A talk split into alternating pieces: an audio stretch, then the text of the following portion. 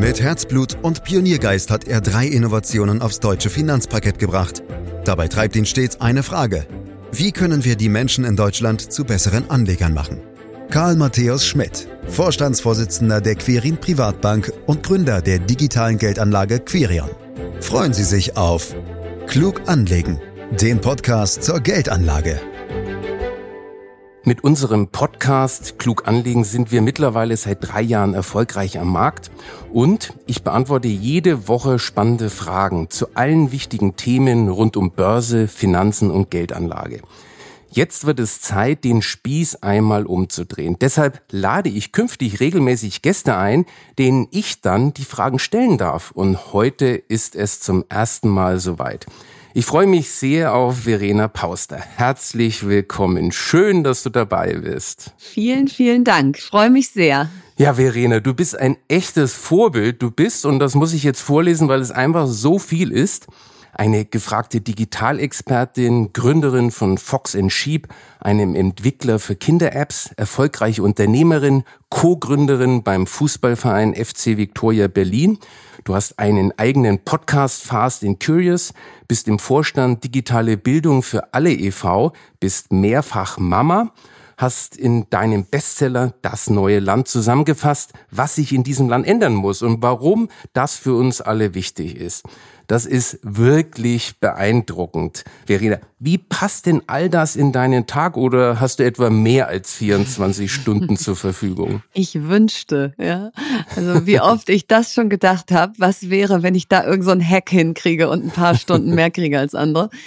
Nee, habe ich leider nicht und deswegen sind die Tage natürlich auch echt voll. Aber ich habe neulich so eine schöne Erfolgsdefinition gehört, die heißt, Erfolg ist, wenn dir die Dinge, die du machst, mehr Energie geben als nehmen. Und das ist, glaube ich, so ein bisschen mein Geheimrezept. Dadurch, dass ich sehr selbstbestimmt ja aussuche, was ich mache und die Themen mir Energie geben, habe ich am Ende des Tages trotzdem immer noch ein bisschen Energie übrig. Das ist ein sehr, sehr guter Tipp. Ja, so als Bankvorstand gibt es nicht nur Themen, wo man immer nur Energie rausziehen kann, aber Nein. das ist ein anderes Thema. Heute geht's ja um dich. Ja, du bist ja ein echtes Unternehmerkind, wie ich übrigens auch. Übrigens ganz tolle Geschichte über 300 Jahre Textilindustrie hat mich mhm. wirklich sehr, sehr beeindruckt. War dir eigentlich immer klar, dass du auch Unternehmerin werden willst? Also du kommst, wenn du in so eine Unternehmerfamilie reingeboren wirst, ja schon auf die Welt und alle um dich herum unternehmen die ganze Zeit was, ja. Und weil nicht nur mein Vater das Familienunternehmen geführt hat, sondern meine Mutter hat sich auch, als ich noch klein war, selbstständig gemacht, ihr eigenes Unternehmen aufgebaut. Und dann bist du so ein bisschen mitgehangen, mitgefangen. Also du sitzt von vom Mittagessenstisch damals, wo es eben um, wo steht gerade der Goldkurs und die Börse und welche Rechnungen sind noch nicht bezahlt und so, bis hin zum Urlaub, wo das auch alles immer Thema war, wirst du damit schon sehr konfrontiert und dann glaube ich, liebst du es oder du hast es. Also ich glaube, es ist relativ schwarz-weiß. Und bei mir hat es immer eine Faszination, wie man selber so viel kreieren kann, ohne andere um Erlaubnis zu bitten. Hm. Und dieses einfach, ich habe eine Idee, ich probier's mal, ich setze sie in die Tat um und keiner kann mich stoppen.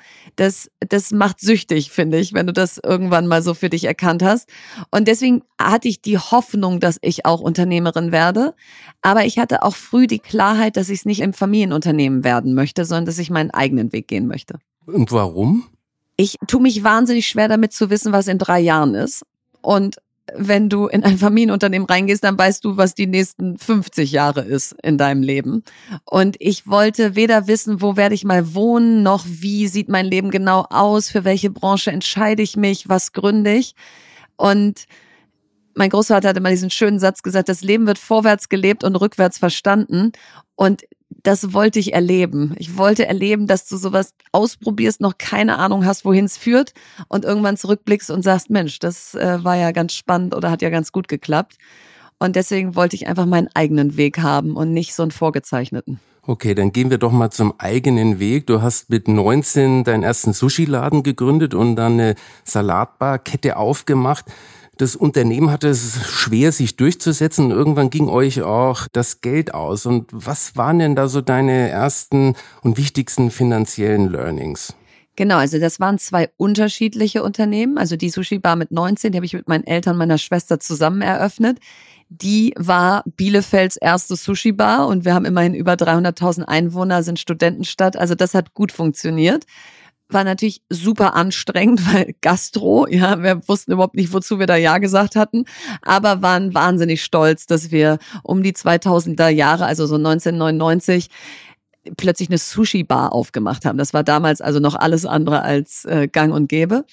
So, und davon habe ich mich, glaube ich, irgendwie beflügeln lassen nach meinem BWL-Studium in St. Gallen und einem Trainee-Programm bei der Münchner Rück, dann zu sagen, so, und jetzt gründe ich eine Franchise-Kette für Salatbars deutschlandweit, convenient, healthy Fast Food an jeder Ecke und so. Und das habe ich unterschätzt, was die operative Komplexität anging. Ich habe unterschätzt, wie viel Geld du brauchst, um Mietverträge in richtig guten Lagen zu unterschreiben mit zehn Jahre Laufzeit und entsprechendem Eigenkapitalnachweis. Und ich glaube, ich war zu sehr von der Idee getrieben, dass das gleich ganz groß sein muss und skalieren muss und so, statt erstmal den ersten Laden zu bauen und zu gucken, dass der funktioniert. Und da bin ich also richtig einmal auf die Nase gefallen, alleine, weil da waren jetzt meine Eltern und meine Schwester nicht mehr dabei und das tat zu der Zeit schon weh, weil du hast eigentlich ein gutes Abi gemacht, was in St. Gallen gewesen, was bei der Münchner Rück. Also eigentlich war alles gut und dann habe ich es einmal so kaputt geschlagen. Ja, schon wirklich spannend. Sprechen ja in Deutschland nicht so wahnsinnig viele Menschen gerne oder Unternehmer über das Scheitern. Ist das ein Problem, dass wir zu wenig in Deutschland über das Scheitern sprechen und das irgendwie so unter den Teppich gekehrt wird?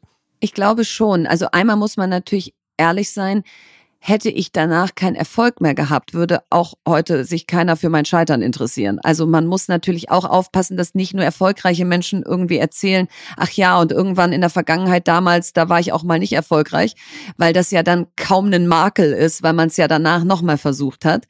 Und ich glaube, was aber ganz viele abschreckt, ist auch dieser Begriff Insolvenz. Also das habe ich jetzt gerade wieder auf einer Veranstaltung gemerkt, da wurde ich gefragt, hast du nicht Riesenangst davor, auch insolvent zu sein? Und dann habe ich so gemerkt, da werden eigentlich zwei Sachen vermischt. Die Privatinsolvenz auf der eigenen Ebene, vor der hat, glaube ich, jeder Angst im Sinne von, das will man einfach nicht sein.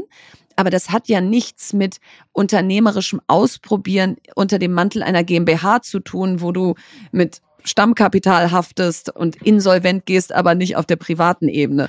Und ich glaube, weil dieses Wort so verpönt ist, reden wir darüber kaum. Wir reden auch wenig über Haftungsschirme und so und was ist eigentlich das tatsächliche Risiko, dem du dich aussetzt, sondern es ist immer so ein gefühltes Risiko, was riesengroß ist. Und deswegen bin ich ein großer Fan davon, einfach auch mal zu erzählen, wann es nicht lief, wie man so eine Insolvenz gemacht hat, wie man sich dabei gefühlt hat, um dem Ganzen den Schrecken zu nehmen. Und wie bist du wieder aufgestanden nach der Insolvenz? Langsam, ja, also das ist schon nicht so, dass du dann das so abschüttelst und am nächsten Tag denkst, okay, ich könnte ja Bäume ausreißen und es gleich wieder probieren, sondern erstens musst du erstmal wieder Geld verdienen. Also ich hatte ja auch mein Eigenkapital in die Idee gesteckt, hatte ein Mini-Gehalt nur gehabt und war einfach erstmal pleite und musste wieder Fuß fassen. Ich war auch erst Mitte 20, da hatte ich jetzt auch noch nicht ein großes Polster. Und selbstbewusstseinsmäßig musst du auch erstmal wieder zu dir kommen, weil du, du versucht bist und Frauen vielleicht sogar noch mehr als Männer in dem Moment zu denken, vielleicht kann ich ja gar nichts. Also vielleicht bin ich einfach nur so ganz gut durchgesegelt durchs Abi und durchs Studium, aber vielleicht kann ich gar nichts. Und vielleicht bin ich gar keine Unternehmerin. Und und das sind ja dann so Selbstzweifel, die steckst du nicht so locker in die Tasche, sondern da musst du erstmal ja wieder Vertrauen in dich selber kriegen. Und das hat ein paar Jahre gedauert, da bin ich einfach erstmal angestellt gewesen in einem Startup und habe wieder so mich zurückbesonnen, dass ich ja vielleicht doch was kann. Sehr gut. Du kannst eine ganze Menge, wie wir heute wissen. Aber was mich besonders beeindruckt, dass du jetzt Co-Gründerin beim FC Victoria Berlin bist. Also ich bin ja auch Fußballfan, guck wirklich gerne Fußball. Aber ein Fußballverein irgendwie so mitzumanagen, das finde ich schon echt beeindruckend. Also warum jetzt auch noch Frauenfußball? Also ich mag es in kalte Wasser, neue Spielfelder zu springen, wo ich erstmal denke, Gott ist es kalt und oh Mann, muss ich jetzt hier schnell schwimmen, um aufzuholen mit den anderen, die hier schon viel länger sind. Also das motiviert mich einfach total, so hinter der Startlinie zu starten und dann zu wissen, jetzt äh, kommt es darauf an, dass du aufholst. Und das ist so ein Projekt. Also ich spiele zwar seit ich fünf Jahre alt bin hobbymäßig Fußball, aber ich habe mich relativ wenig mit, wie manage ich einen Fußballclub beschäftigt in meinem Leben. Und als diese Option oder diese Chance kam, die erste Frauenmannschaft des FC Victoria auszugründen, eigene Sponsoren zu suchen, eigene Investoren und in fünf Jahren an, also mit dem Ziel anzutreten, in fünf Jahren diese Mannschaft in die erste Bundesliga zu bringen. Da habe ich so gedacht, das ist eigentlich genau nach meinem Geschmack. Ich weiß erstmal noch nicht so richtig, was man eigentlich alles an Zutaten braucht, damit das klappt. Aber das Ziel haben wir schon mal allen erzählt. Und jetzt müssen wir halt losrennen und es schaffen. Und aktuell sind wir Tabellenführerin der dritten Liga, der Regionalliga müssen dann da bleiben auf diesem ersten Platz und im Sommer Relegation gegen den HSV spielen und dann schauen wir mal weiter. Naja, aber HSV kann ja keine Relegation, wie wir zumindest im Männerfußball äh, wissen. Das stimmt, aber da würde ich mich jetzt nicht das darauf verlassen. Muss klappen. Ja. aber äh, vielleicht nochmal zurück zum Fußball. Was ist die Idee? Weil es gibt ja schon eine Menge Frauenfußballvereine, auch jetzt von den Großen wie Bayern München und, und, und. Ja. Was ist da äh, die Idee, noch einen neuen Verein zu machen? Na, wenn du dir die erste Bundesliga der Frauen anguckst, dann hast du eigentlich mit Ausnahme von Turbine Potsdam und Essen nur Frauenfußballteams, die, wenn du so willst, die B-Mannschaft der Männer sind. Ähm, also spielen die Männer erfolgreich, leistet man sich eine Frauenmannschaft. Spielen sie sehr erfolgreich, kriegt die mehr Geld. Sind sie weniger erfolgreich, kriegen sie weniger Geld. Oder werden wie im Fall des HSVs vor sieben Jahren einfach dann mal komplett eingestellt. Oder wie im Fall von Hertha ist es der einzige Bundesligist, der bisher gar keine Frauenmannschaft hatte.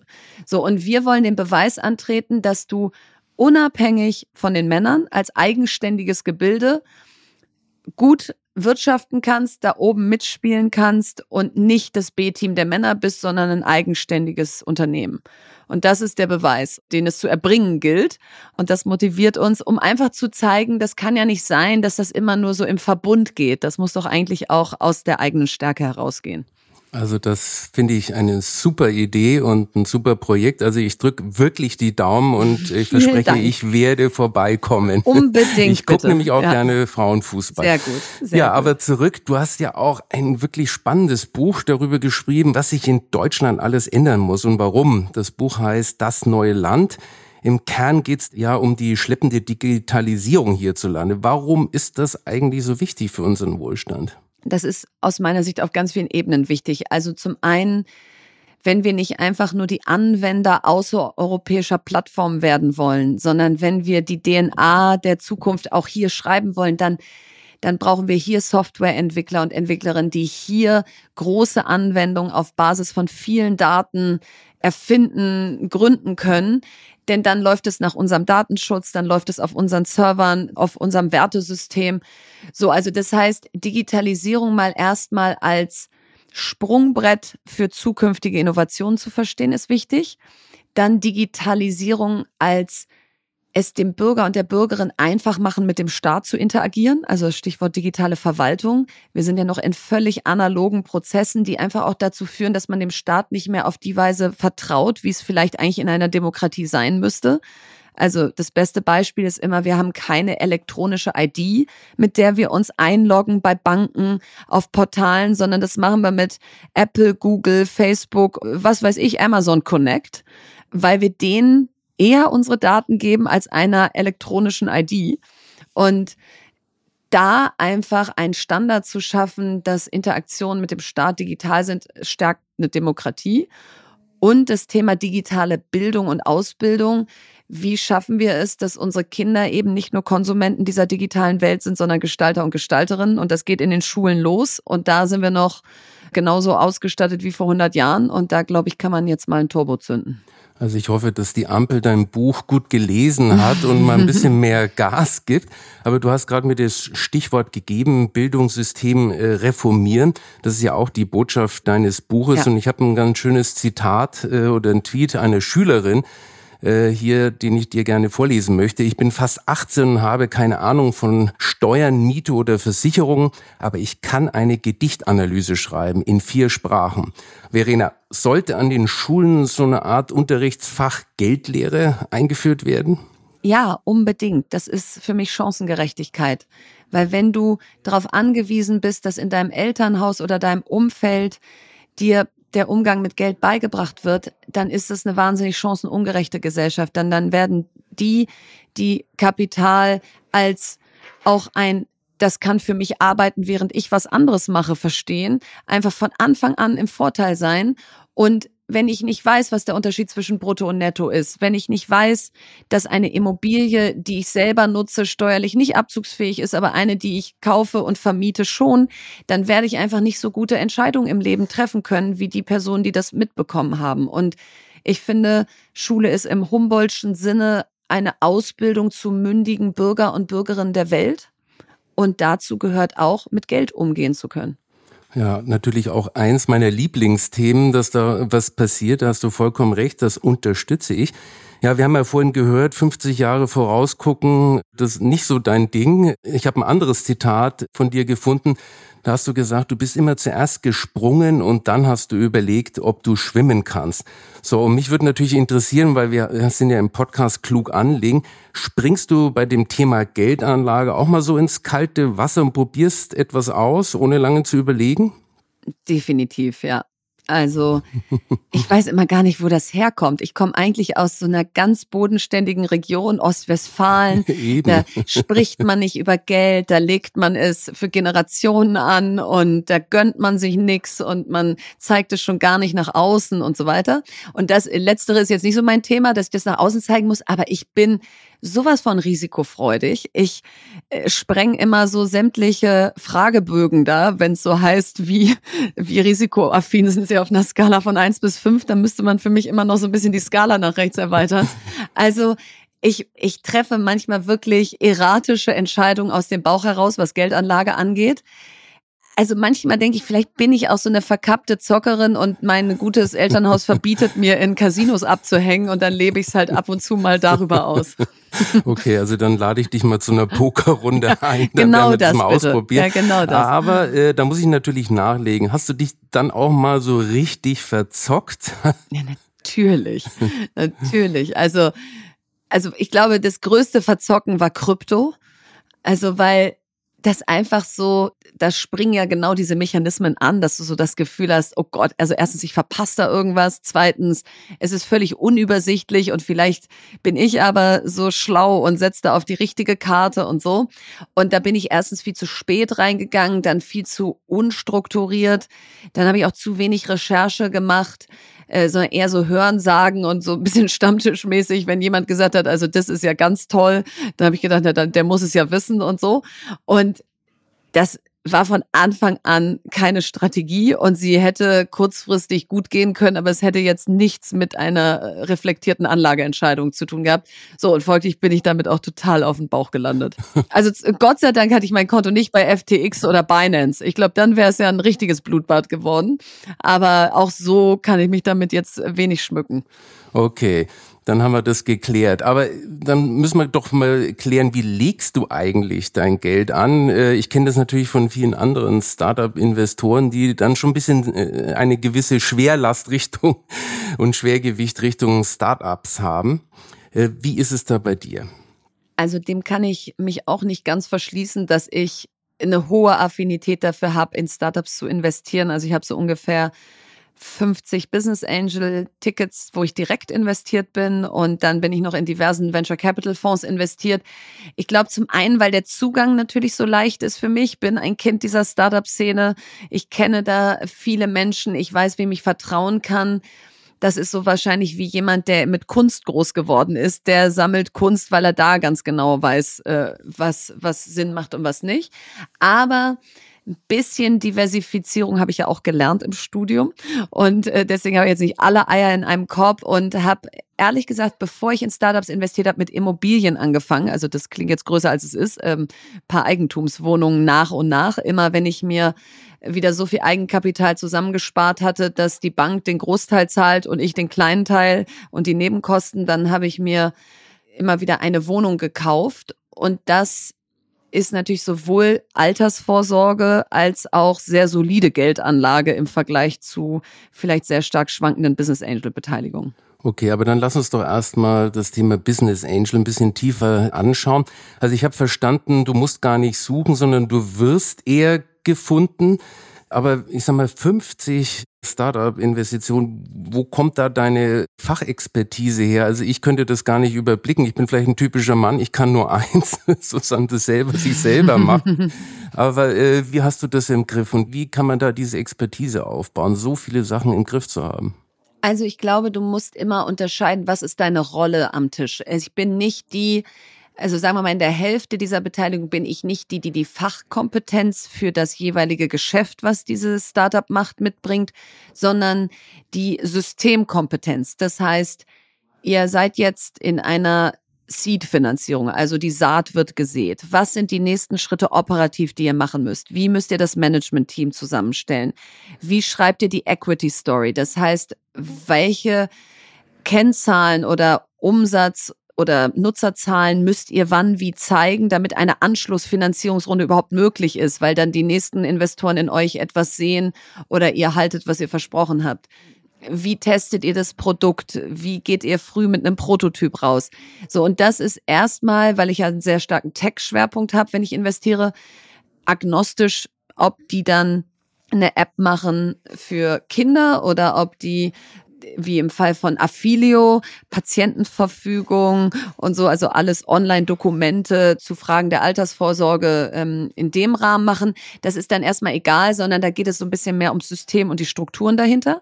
Und zum Teil, an die andere Hälfte der Startups gehe ich bewusst wegen des Themas rein. Das ist dann entweder digitale Bildung oder Food Tech, damit habe ich mich sehr stark beschäftigt oder eben auch Finance-Themen, wo ich einfach weiß, da habe ich originär Expertise und muss mir jetzt nichts anlesen, um dann ein paar schlaue Fragen zu stellen. Genau, du investierst ja gern auch in nachhaltige Geschäftsmodelle oder ja. Startups, die, die von Frauen gegründet werden. Also was so Kriterien müssen da eintreffen, dass du sagst, da will ich dann auch dabei sein?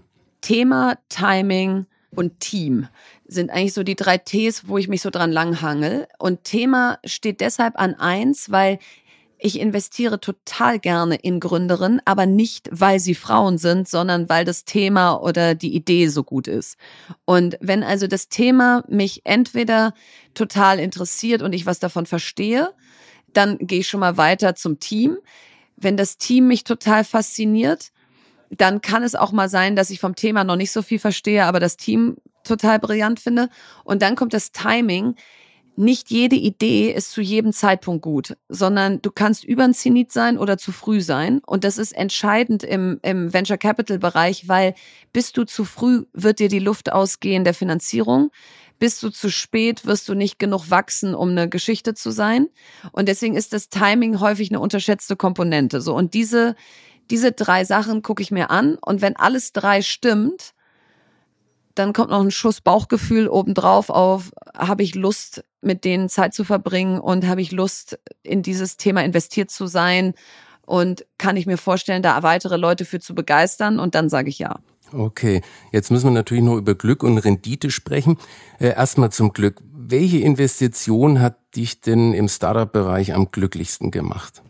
Glaube, das Investment in Kitchen Stories, das waren zwei Gründerinnen, Mitte 20, waren gerade von der WHU gekommen und haben sich überlegt, eine weltweite App für Kochen zu entwickeln, wo du eben Videos hast statt Rezepte mit Text.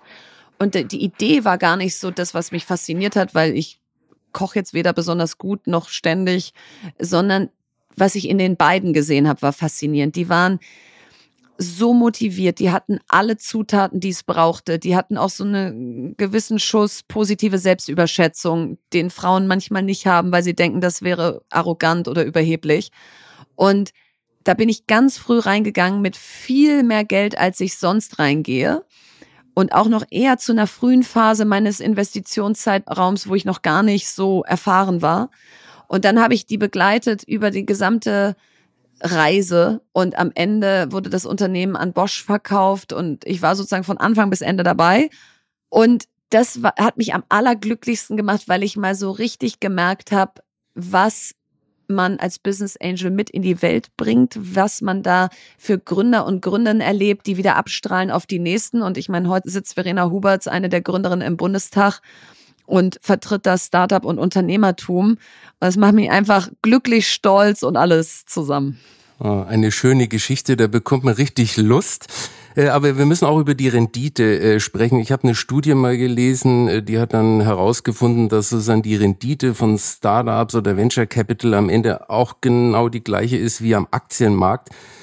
Teilst du die Erfahrung oder erzielst du eine Überrendite in diesem Segment? Also ich glaube, der Schlussstrich der ist ja noch nicht gezogen, weil du hast einfach bei Business Angel Investments auch einen wahnsinnig langen Horizont. Das unterschätzen viele, die denken, weil sie in der Zeitung gelesen haben, dass Dinge sehr schnell sehr groß und erfolgreich werden, würde das irgendwie zwei, drei bis fünf Jahre dauern. Und das ist eher wie Aktien. Je länger du sie hältst, desto besser als Anlage. Und bei Business Angel Investments, anders als bei Aktien, bist du aber illiquid. Du kannst ja gar nicht entscheiden zu verkaufen, wenn der Markt das gerade nicht hergibt.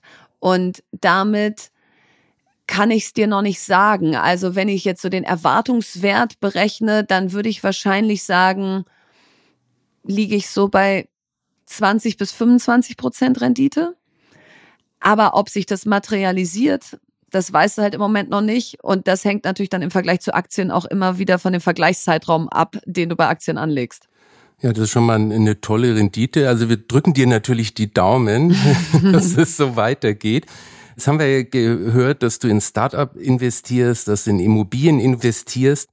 Äh, ich hätte natürlich schon eine Frage, ob du auch irgendwo noch liquide Anlagen hast, weil äh, so als Banker würde ich sagen, das hört sich jetzt alles ein bisschen sehr illiquide ja, an. Da hast du recht, da hast du meine Achillesferse äh, getroffen, ähm, dass ich mich immer künstlich arm mache, indem ich mein Geld in sehr langfristige, nicht liquide Anlagen anlege, weil ich dann immer denke, so, und weiter geht's, du hast ja noch nichts erreicht. Aber du hast natürlich recht, alles ist jetzt nicht illiquid, sondern ich habe auch Aktien. Ich habe auch ein bisschen Cash, wobei ich Cash ganz schlimm finde. Also das heißt, das habe ich wirklich so wenig wie möglich. Und Gut, Krypto war mal liquid. Weiß ich nicht, wie liquide das jetzt gerade so ist, aber also weiß ich schon, aber das würde man jetzt vielleicht gerade nicht liquidieren. Also deswegen doch, ich habe schon auch cash-nahe Mittel, aber viel zu wenig. Okay, aber das finde ich natürlich super, dass du wenig äh, auf dem Konto hast, sondern investierst. Ja. Das ist auch unser Rat. Was mich natürlich interessieren würde, Thema Kinder. Was machst du bei Thema Geldanlage und Kindern? Das ist ja auch ein ganz wichtiges Thema. Also zum einen haben die alle ein Konto seit Geburt und Großeltern zahlen da monatlich ein, wenn es mal irgendwelche extra Geschenke zur Konfirmation oder so gibt, dann wird das da eingezahlt. Plus ich zahle da auch was ein und das ist alles zu 100 Prozent in Aktien angelegt. Und bei einem Zeithorizont von Kindern musst du da auch ja keine Sekunde drüber nachdenken, ob der Zeithorizont lang genug ist. Und das ist sozusagen die langfristige Anlage. Davon haben aber natürlich die Kinder erstmal noch nichts, was ihre eigene Geldausbildung angeht, weil das ist ja wie so ein Automatismuskonto, da kommt immer was drauf und das fluktuiert dann so mit den Aktienmärkten. Und deswegen bin ich dazu übergegangen, dass seit die zehn Jahre alt sind, dass sie ihre eigenen Konten haben und auch mit kleinen Depots und wir da so wirklich Stockpicking machen, also noch nicht mal eine ganze Aktie kaufen, sondern eben einfach für einen gewissen Eurobetrag dann einen Anteil einer Aktie, damit sie anfangen, sich zu fragen, welches Unternehmen mag ich? Warum mag ich es? Glaube ich, dass das am Markt erfolgreich ist? Wie sieht der Chart der letzten drei, sechs und zwölf Monate aus? Was haben die für Quartalsergebnisse? Was ist eigentlich ein Quartalsergebnis? Und so weiter. Also du kommst dann in einen Dialog und kannst dann, wenn dein Sohn sagt, Mami, ich würde gern Rheinmetall kaufen, zumindest die Diskussion darüber beginnen, was gibt's noch für Aktien? Ähm, machst du das, weil du da kurzfristig jetzt einfach dir einen großen Effekt versprichst oder möchtest du langfristig bei diesem Unternehmen dabei sein? So. Und ich glaube, diese ganzen Gespräche, die hat man nur, wenn die Kinder Skin in the Game haben und das Gefühl haben, das geht hier um mein Taschengeld und mir ist es wichtig, ob das nach oben oder unten geht.